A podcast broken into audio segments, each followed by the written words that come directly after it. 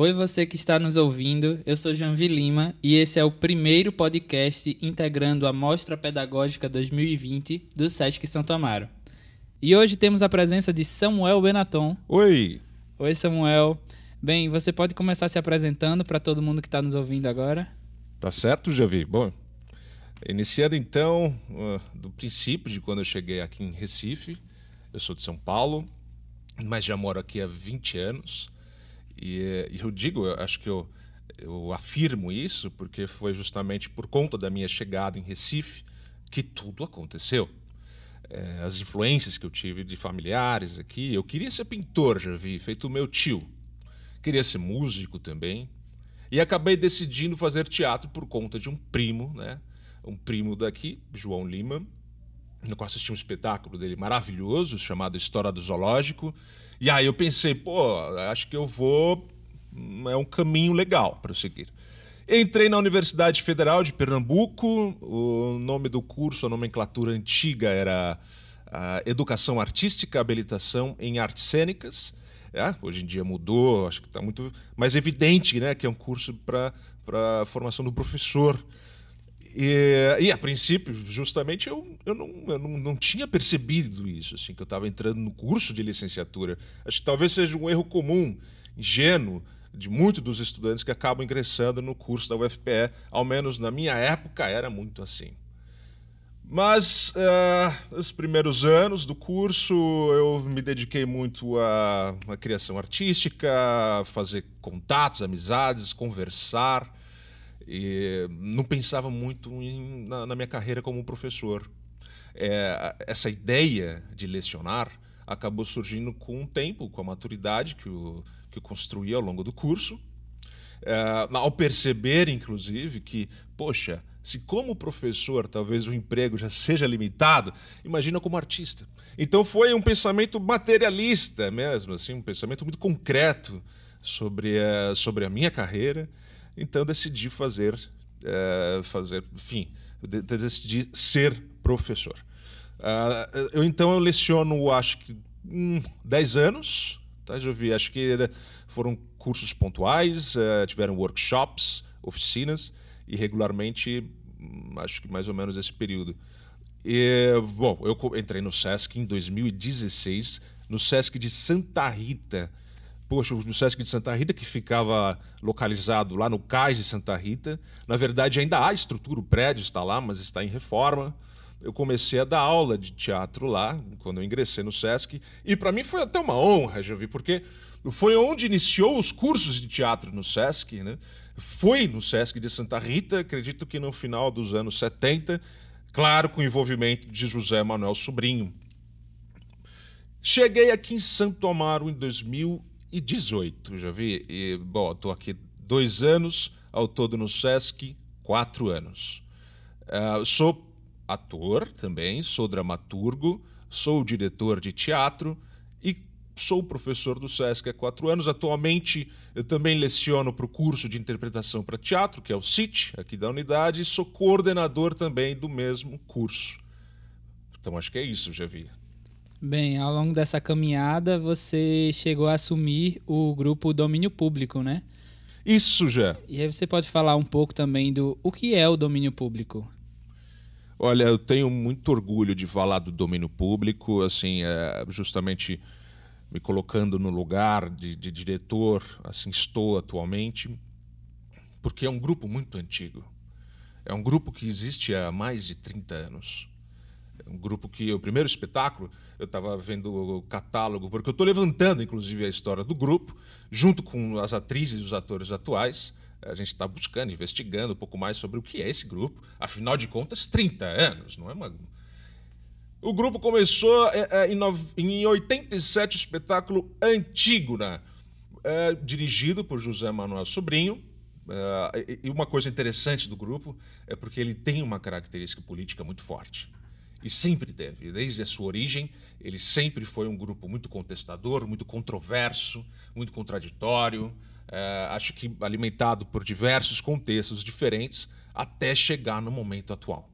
Então eu preservo, eu gosto, eu, eu sinto satisfação em manter essa característica do grupo.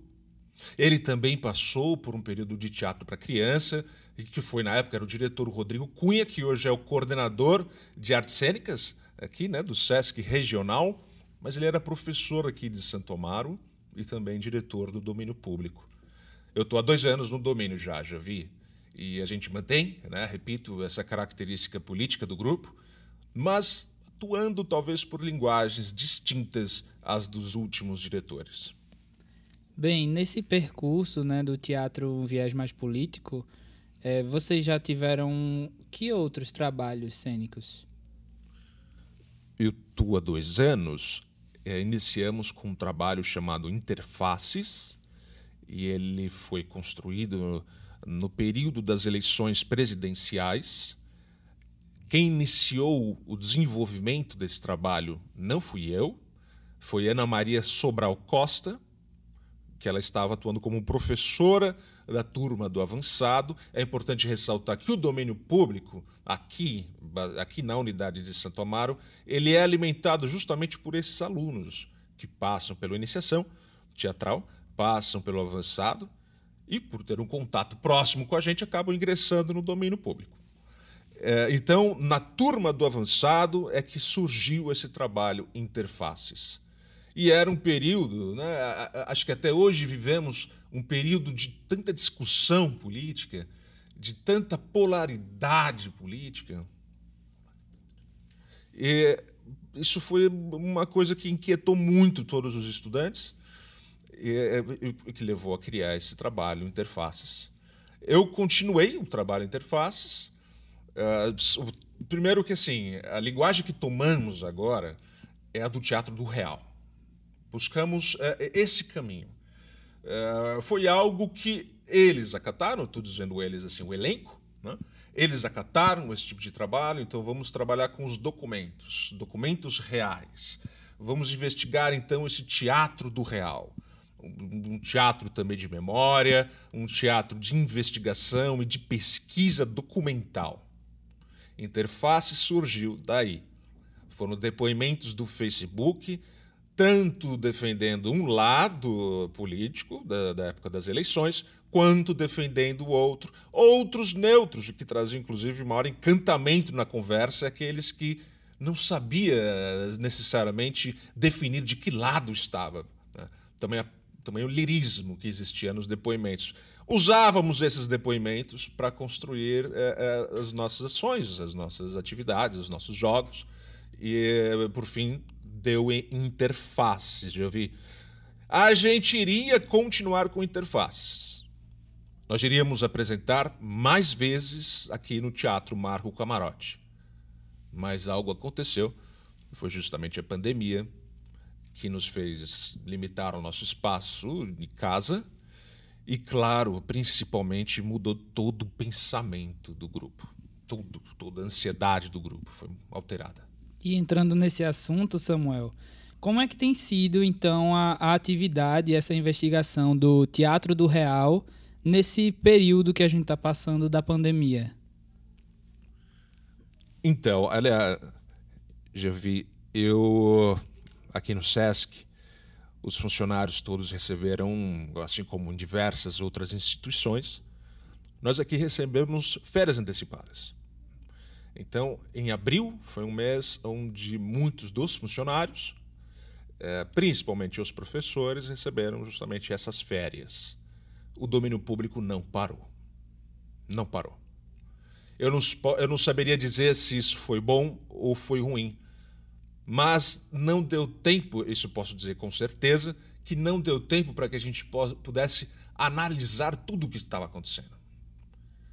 A gente não sabia o que estava acontecendo e a gente, é, é, a gente passou a ler muita coisa, muitos depoimentos, depoimentos de professores que nós conhecemos aqui da cidade, depoimentos de artistas, dos quais é, respeitamos, nos identificamos. Para buscar entender o que é que está acontecendo. É? O, depois, a partir daí, de tanta leitura, a gente começou a funilar aquilo que parecia dialogar com, os, com as nossas inquietações. Mas a gente, a gente também partia muito para a leitura de depoimentos, da mesma forma que interfaces. A gente partia também para a leitura de, do, de depoimentos de redes sociais. E aí a gente ampliou, não ficou só limitado ao Facebook. Hoje em dia existem, putz, hoje em dia tem o Instagram, hoje em dia tem diversas outras redes que, que também passaram a, a, a, a ter, a centralizar, assim, a descentralizar toda a função que o Facebook eh, antes barcava, né? Quer dizer, então no Instagram, no próprio WhatsApp, uh, a gente começou a utilizar as figurinhas, até as figurinhas do WhatsApp para poder compreender, para poder destrinchar sensivelmente toda a situação uh, política, né, contextual. É, então essa foi a nossa também a nossa busca. Vamos ler o que está acontecendo. Vamos ver por figurinhas, assim, sabe, Os, uh, memes, uh, textos, frases curtas. Claro, aliado a isso, a gente leu bastante, como eu falei, uh, ensaios, artigos em revistas de pessoas, de pensadores que conseguiam nos clarear um pouco mais o que estava acontecendo. Mas sim, já vi, é, continuamos sempre atentos aos documentos reais, é eles que nos interessam, mesmo que tenham sido escritos por um vizinho, um vizinho meu, a gente trata como um documento extremamente importante, que precisa ser extremamente investigado, respeitado, para, por fim, colocar em cena. No, só para terminar, concluir essa pergunta, já é, não à toa, é, como consequência de tudo isso, nós estamos criando um novo trabalho, vamos apresentar aqui na mostra pedagógica, é, da forma, no formato que eu citei agora, com depoimentos, só que agora no formato online, né? feito para a plataforma do Google Meet. Bem, é, ao longo desse percurso, eu imagino que várias experiências, várias situações tenham marcado é, o seu processo pedagógico, mas eu queria saber se você poderia contar um, uma dessas situações aqui pra gente. Alguma situação que marcou você ao longo desses dois anos com o grupo? Com domínio, né? Tá. Putz, já vi, olha. Eu. Eu vou citar um que pode ser até pode ser até porque foi no dia dos professores, né? E é claro, é, é, tiveram mini coxinhas e mini risoles, mas não é por isso que esse dia foi memorável, né? A gente foi um dia que é, assim é raro, um, é muito difícil para o ser humano, mesmo que ele esteja realizando um trabalho, esteja ali cumprindo o seu horário, é, disciplina. Mas o ser humano é muito volátil. Então, é, não é sempre que você consegue, numa turma com 13 pessoas, é, ver uma energia positiva, alegre, concentrada, como foi no Dia dos Professores do ano de 2019. Eu não sei o Dia dos Professores, gente. Eu sei que foi ano passado, eu lembro que foi no Dia dos Professores. E, e eu nunca. E eles criaram. Já vi, eles criaram uma atmosfera pelo, pelo, pela presença do corpo, pelo olhar atento, pela cumplicidade, pelo toque, pelo encontro com o outro. Eles criaram, uma, mobilizaram uma atmosfera no espaço que foi encantador. Foi um cenário assim, parecia um quadro é, de tanta beleza que eu via no, no, espaço que eles estavam ali manipulando. E, e eu me lembro eu comentei com eles, assim, elogiando eles esse dia, porque realmente foi um dia muito significativo, de, de muito, muito entrega, de, sabe? Eu vi um grupo ali. E, enfim, eu lembro que eu comentei com eles. Outro, outro, outra coisa que eu posso citar, já vi, é claro, acredito que seria uma resposta até que alguns dos outros professores, alguns profissionais poderiam também repetir. Porque como não citar esse período da quarentena como um momento marcante? Foi muito marcante. É, não só pelas nossas descobertas, não só pelos desafios, pela resistência. Eu tenho, eu tenho uma atriz que é muito jovem.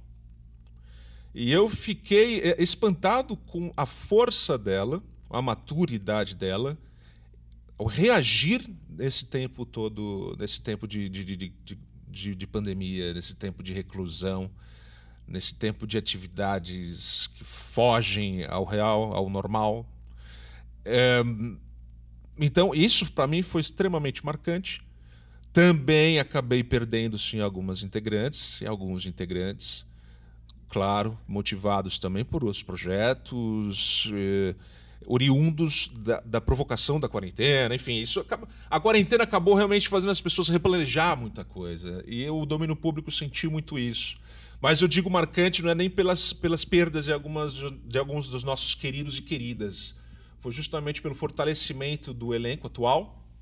É, é engraçado que o grupo nomeou esse período, o grupo todo ele chamou esse período de bombardeio do invisível. Até bombardeio do invisível. Não à toa será o novo, será o nome desse nosso novo trabalho. Portanto, é isso. Bombardeio do invisível. É legal falar isso, né?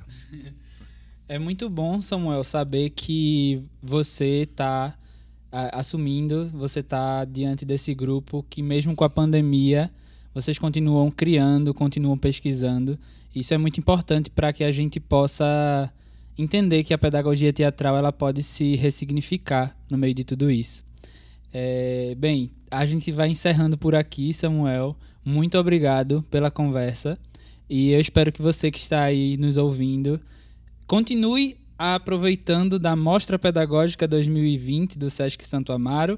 E ao longo da semana vão ser disponibilizados outros podcasts. O nosso próximo podcast é referente ao tema da mediação cultural. Então, obrigado, Samuel. Obrigado, Javi. Então, até o próximo podcast. Tchau.